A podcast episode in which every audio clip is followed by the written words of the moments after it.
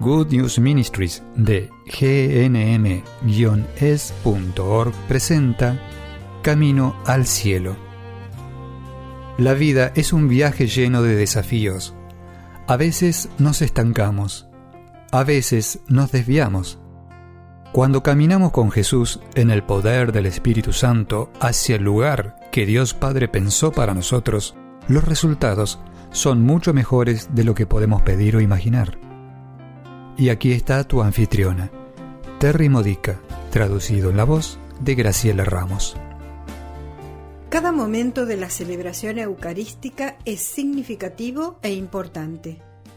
Luego de reunirnos como comunidad para reforzar nuestra naturaleza mística como el cuerpo de Cristo en la tierra, luego de recibir el perdón por lo que nos aparta entre nosotros y de Dios, y luego proclamando en qué creemos sobre Dios y la Iglesia, damos el siguiente paso para unirnos a Cristo, a Jesús Salvador y al cuerpo místico de Cristo, que es la comunión de los santos. Esta comunión de los santos somos tú y yo, y todas las personas con las que adoramos, y toda la Iglesia en todo el mundo, junto con los santos que se han ido al cielo, incluso con nuestros seres queridos que han muerto en los brazos de Jesús. El siguiente paso para reedificar y fortalecer esta unión sucede cuando el pan y el vino son puestos sobre el altar, pan y vino que serán usados en la transubstanciación, momento en el que sobrenaturalmente se convertirán en el cuerpo y sangre reales de Jesucristo. Esta parte de la misa se llama ofertorio. Estamos devolviéndole a Dios los dones y bendiciones que Él nos ha dado. En algunas culturas, especialmente cuando las congregaciones son grandes, las ofrendas son el dinero que se recoge. En países más pobres, especialmente en congregaciones pequeñas, las ofrendas pueden ser pollos, maíz, otro ganado y otros dones de las familias que tienen granjas. Durante la canción del ofertorio, algunas personas de la congregación que nos representan a todos, caminan por la nave central desde la parte de atrás del templo para darle al sacerdote y a través de él a Jesús, que es el sacerdote, los dones del pan y el vino. Esta es una forma de agradecimiento. La canción del ofertorio, sea sentados en nuestros bancos o danzando por la nave central, como hacen algunas parroquias en África, por ejemplo, es un agradecimiento al Señor. Le estamos dando los dones a Dios porque estamos agradecidos por lo que Él ha hecho por nosotros. La palabra Eucaristía significa acción de gracias, y con este agradecimiento en el ofertorio estamos entrando en la liturgia de la Eucaristía. En agradecimiento le damos a Dios el don del dinero para ayudar a la Iglesia a hacer las obras de Jesús. Le damos a Dios los frutos de nuestros trabajos. No estoy hablando solo de ganado, pollos, maíz, sino de cualquier don que Dios nos ha dado. Ahora es el momento de agradecerle dándoselo nuevamente para que Él lo use. ¿Qué te ha dado Dios? ¿Qué tal el don de la inteligencia y las habilidades que te permiten llevar adelante tu trabajo, tu empleo? Puedes poner estos dones sobre el altar sobrenaturalmente cuando el sacerdote, en nombre de Jesús, acepta la colecta de dinero. ¿Qué otros dones te ha dado? ¿Qué tal el don de la amistad? Si eres una persona amigable que lleva a las personas al Jesús que hay en ti, ese es un don maravilloso. Puedes ofrecer este don en la misa, o el don de saber escuchar, o el de ser una persona en la que se puede confiar, ¿Qué tal el don de la risa, siendo una persona jovial? Hay muchas clases de dones que podemos ofrecer. Cualquier cosa buena que sea un don. Exprime tu imaginación. Piensa qué tienes en tu vida que sea un don que Dios pueda usar para hacer del mundo un lugar mejor. Mira los dones que San Pablo describe en la primera carta a los Corintios, capítulo 12. Él los llama dones del Espíritu. Comenzando con el versículo 4 dice, hay diferentes clases de dones, pero el mismo Espíritu los distribuye. Y en el versículo 7 dice, cada una de las manifestaciones del Espíritu es dada para el bien común. Siguiendo con el versículo 8 leemos, a uno se le da, a través del Espíritu, un mensaje de sabiduría, a otro un mensaje de conocimiento mediante el mismo Espíritu, a otro fe, a otro dones de sanación, a otro poder para hacer milagros, a otro el don de profecía, a otro el discernimiento de espíritus, es decir, el discernimiento entre lo que es bueno y lo que es malo. Y siguiendo con lo que dice San Pablo, a otro se le da el don de hablar en diferentes lenguas y a otro la interpretación de esas lenguas. Sí, estos dos dones también pueden ponerse sobrenaturalmente a los pies del altar como ofrenda a Dios en acción de gracias. ¿De qué dones tienes muy poco? Sea dinero o algo espiritual, como la sabiduría, la fe, mentalmente ponlo a los pies del altar para que Dios lo use. Pídele al Padre que lo multiplique, como lo hizo cuando Jesús ofreció los cinco panes y dos pescados para alimentar a miles. Cuando no estás en misa, en casa, en el trabajo, en la escuela, en la comunidad, donde sea que esté tu vida, ¿de qué cosa te sientes incapaz? ¿Qué te gustaría que te diera Dios para que puedas ser un mejor ministro de su reino? ¿Un trabajador mejor en tu empleo? ¿Un mejor esposo o esposa? ¿Madre o padre? ¿Compañero de trabajo, etcétera? ¿Qué dones necesitas de Dios? ¿Dones que Él ya te ha dado en pequeñas cantidades? Sí, en pequeñas cantidades, hasta cierto punto, tú ya tienes estos dones. Por eso te sientes llamado a usarlos.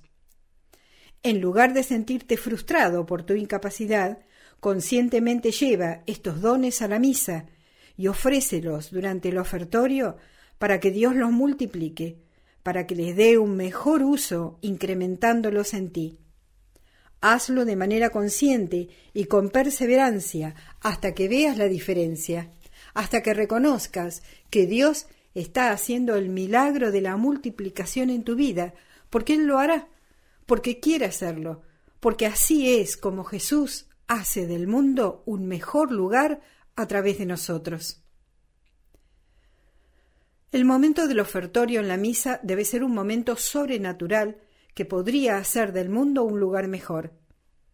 Si hemos confesado nuestros pecados en el sacramento de la reconciliación y si hemos participado conscientemente en el rito penitencial al comienzo de la misa, entonces nuestros dones no se desperdiciarán. No obstante, como examen de conciencia, veamos cuán importante es esto para Jesús. Él nos dice en el Sermón de la Montaña, en Mateo capítulo 5, y comenzando con el versículo 23. Por lo tanto, si haces tu ofrenda en el altar y recuerdas que tu hermano tiene algo contra ti, deja tu ofrenda frente al altar y primero ve y reconcíliate con él. Luego vuelve y haz tu ofrenda. Es decir, si has herido a alguien con tu conducta equivocada, con tu pecado, ve y pide perdón. Luego Jesús nos advierte de las malas consecuencias por no hacer esto. En el versículo 25 nos dice, Arregla las cosas rápidamente con tu adversario, si no te llevará ante la corte. Es decir, cualquier persona que tenga algo contra ti, ese es tu adversario. La corte es el día del juicio que llega al final de tu vida, cuando serás juzgado por cómo imitaste a Cristo. Jesús dice en esta parte del sermón, Hazlo mientras aún están juntos, o tu adversario te llevará a juicio, y el juez te entregará al oficial y serás arrojado a la prisión. ¿Qué es esta prisión? ¿De qué prisión está hablando Jesús aquí? La clave está en el versículo siguiente, el 26. En verdad les digo, no saldrán hasta que hayan pagado hasta el último centavo. ¿Qué prisión hay después de la muerte de la que podemos salir? El purgatorio. El cielo no es una prisión, el infierno sí, pero no hay salida de allí. Aquí en la escritura es donde Jesús habla del purgatorio, Claro, no le da el nombre específico de purgatorio, pero está hablando de morir con el pecado de haber herido a alguien y nunca haberse reconciliado con esa persona. También podemos ponerlo de esta forma. Pasaremos tiempo en el purgatorio por todas las veces que le ofrecimos nuestros dones a Dios, pero que se estropearon, fueron dañados por nuestros pecados. Eso es darle a Dios nuestros dones mientras estamos en pecado, tratando de mezclar lo que es vano con lo que es santo, lo que es malo con lo que es santo. Las dos cosas no pueden mezclarse. Por eso es por lo que Jesús dice que detengas el proceso de hacer tu ofrenda, de seguir participando en la misa y que vayas y te reconcilies con la persona que has herido. Esto se muestra en lo que sucedió a Caín y Abel. En el libro del Génesis capítulo 4 leemos Ahora bien, Abel cuidaba el ganado y Caín trabajaba la tierra. Con el tiempo, Caín llevó algunos de los frutos del suelo como ofrenda al Señor. Abel también llevó su ofrenda, grandes porciones de algunos de los recién nacidos de su ganado. Lo que sucedió aquí es que los dos hermanos están haciendo ofrendas a Dios de su trabajo. La escritura sigue así. El Señor miró favorablemente a Abel y a su ofrenda, pero no vio con buenos ojos a Caín y a su ofrenda. Entonces Caín se enojó y su rostro se ensombreció. El Señor le dijo a Caín, ¿por qué estás tan enojado? ¿Por qué se ensombreció tu rostro? Si haces lo que está bien, ¿acaso no serás aceptado? ¿No aceptaré tus ofrendas? Por supuesto que sí, si haces lo que está bien, pero si haces lo que no está bien, el pecado se agazapará en tu puerta, querrá poseerte. Es una fortaleza, quiere aprisionarte, pero debes vencerlo. Ya ves, la ofrenda de Caín es rechazada porque estaba en pecado. Dios describe el pecado en términos de influencia demoníaca. Dios dice, el pecado se agazapará en tu puerta. Pero el pecado no se agazapa, pero los demonios sí. Ellos están buscando, agazapándose ante nuestras puertas, buscando a quien devorar, buscando formas de edificar fortalezas en nuestras vidas. Esto es lo que le pasó a Caín. Él permitió que los demonios tomaran control de él y de su vida. Dios invitó a Caín a conquistar a los demonios, que estaban interfiriendo con su relación con él y con su hermano, pero Caín no quiso escuchar a Dios, no quiso aprender del rechazo de su ofrenda. Esa ofrenda era desde un corazón dividido porque había odio en él. Esta debía ser una ofrenda de amor, tal como deberían ser nuestras ofrendas en el ofertorio en la misa. Pero si estamos faltos de amor, si estamos haciendo algo que no es desde el amor hacia alguien, o si no nos hemos arrepentido por haberlo hecho, no podemos mezclar las dos cosas. Caín aún tenía odio en su corazón y terminó matando a su hermano. No controló a los demonios de la muerte, los demonios del odio. En cambio, dejó que influyeran en él, mató a su hermano y sufrió las consecuencias. Dios entonces dijo, Ahora tú estás maldito. La maldición era el dejar que los demonios tomaran el control. Dios no maldijo a Caín. Él ya estaba bajo la maldición de dejar que esos demonios controlaran su vida. Dios dijo, y sigo citando la escritura, Cuando trabajes la tierra ya no darás frutos, vagarás sin rumbo sobre la tierra. Dios no quería que Caín sufriera de esta forma. Esto no era un castigo que Dios eligió para Caín. Es el castigo hacia el que caminó Caín al dejar que los demonios controlaran su vida. Así de serio es para nosotros cuando nos descuidamos al controlar los demonios que están felices de los problemas que causamos a los demás. Cada vez que causamos un problema, cada vez que pecamos, hacemos felices a los demonios, y eso les da poder en nuestras vidas, un poder que no debemos dejar que tengan. Jesús dijo, por lo tanto, si llevan su ofrenda al altar y recuerdan que su hermano tiene algo contra ustedes, dejen la ofrenda allí y vayan a reconciliarse con esa persona. Luego vengan y hagan su ofrenda. Si no hacemos esto, Dios rechaza nuestras ofrendas como rechazó la de Caín. Dios no puede recibir cosas manchadas. El pecado y la santidad no se mezclan. Cuando llevamos nuestras ofrendas al altar, se incluyen el pan y el vino que sobrenaturalmente se transformarán en el verdadero cuerpo y sangre de Jesús durante la plegaria eucarística. El pan, que el sacerdote dice que es el fruto de la tierra y del trabajo del hombre, y el vino, que el sacerdote dice que es el fruto de la vid y del trabajo del hombre, nos representan a nosotros. El pan representa nuestras vidas ordinarias, el vino nuestra sangre humana o el espíritu que nos mantiene con vida en la tierra. Escuchemos las palabras que el sacerdote dice luego de que Jesús, a través de él, haya recibido nuestras ofrendas. Bendito eres, Señor, de toda la creación, porque por tu bondad hemos recibido el pan que ofreceremos, fruto de la tierra y del trabajo del hombre, se convertirán para nosotros en el pan de la vida. Nosotros respondemos, bendito seas por siempre, Señor. Somos nosotros y el sacerdote orando juntos a Dios Padre, Señor de toda la creación, dándole gracias por su bondad y ofreciéndole nuestros dones nuevamente a Él.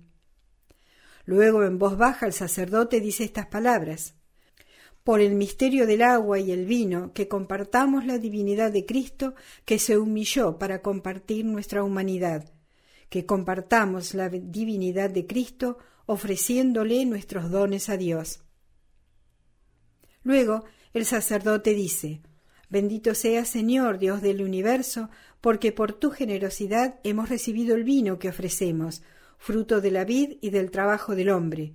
Será para nosotros bebida espiritual. Y nosotros respondemos, bendito seas por siempre, Señor. Luego el sacerdote, en voz baja, ora así. Con espíritu humilde y corazón contrito, que seamos aceptados por ti, oh Señor, y que nuestro sacrificio de hoy sea agradable para ti. Lávame, oh Señor, de mi iniquidad y límpiame de mi pecado. Este es un momento muy poderoso para que el sacerdote pueda servirnos en nombre de Jesús. Luego, en voz alta nos dice a todos, Oremos, hermanos, para que este sacrificio mío y de ustedes sea agradable a Dios Padre Todopoderoso. Este es el momento en que Dios acepta todo lo que física y mentalmente hemos puesto en el altar a través del sacerdote. Respondemos nosotros sellándolo con esta oración que dice así que el Señor reciba de tus manos este sacrificio para alabanza y gloria de su nombre, para nuestro bien y el de toda su santa Iglesia. Nuestras ofrendas son entregadas a Dios en acción de gracias por los dones que Él nos ha dado y que volvemos a dejarlos a su disposición. Y ahora vamos a orar así. Ven, Espíritu Santo, lléname Ven Espíritu Santo, renuévame. Ven Espíritu Santo, ayúdame a ser más consciente de los dones que tú me has dado y ayúdame a dejarlos a los pies de Dios Padre para ser usados por Jesucristo obrando en mí y a través de mí, para hacer del mundo un lugar mejor. Ven Espíritu Santo, tienes mi permiso para transformarme. Y esto lo oramos en el nombre del Padre, del Hijo y del Espíritu Santo. Amén. Has escuchado a Terry Modica de Good News Ministries, traducido en la voz de Graciela Ramos. Para más material edificador de la fe o para conocer más sobre este ministerio, ven y visita nuestro sitio web en gnm-es.org. Encontrarás recursos en línea y mucho más para ayudarte a conocer el amor del Padre, para acercarte más a Cristo y ser lleno del Espíritu Santo. Visita hoy gnm-es.org.